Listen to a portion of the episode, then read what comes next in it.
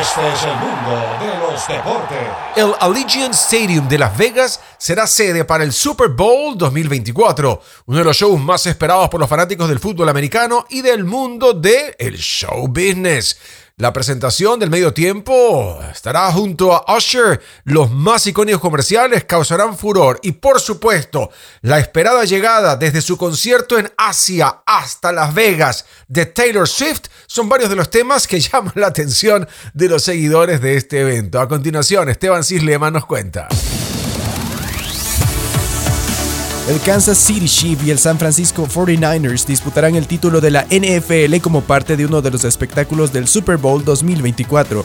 Ambos equipos poseen una rivalidad que data de varios años atrás y ahora irán por la victoria en el Allegiant Stadium de Paradise, Nevada, en Texas. Uno de los shows más esperados es la presentación de medio tiempo del partido y en este caso, el protagonista será el rapero Usher. El cantante de 45 años cuenta con 8 premios Grammy en su carrera musical y un gran número de copias de sus discos vendidas. Usher adelantó que la canción Yeah, una de las más conocidas por el artista desde su lanzamiento en 2004, será parte de su repertorio en el escenario. Pero él no será el único a presentarse en el evento. El cantante Post Malone y el DJ Tiesto también animarán el ambiente en Texas tras culminarse el primer tiempo. Y para resaltar los símbolos nacionales estadounidenses, Reba McIntyre cantará el himno nacional del país norteamericano al inicio de la ceremonia. Otras de las atracciones son los comerciales proyectados en el estadio. En este caso, Lionel Messi, Jenna Ortega y Chris Jenner serán la cara principal de los anuncios más afamados del show que bordean las 27 producciones totales. A las 18 horas 30 hora de Ecuador se llevará a cabo este evento deportivo en su edición número 58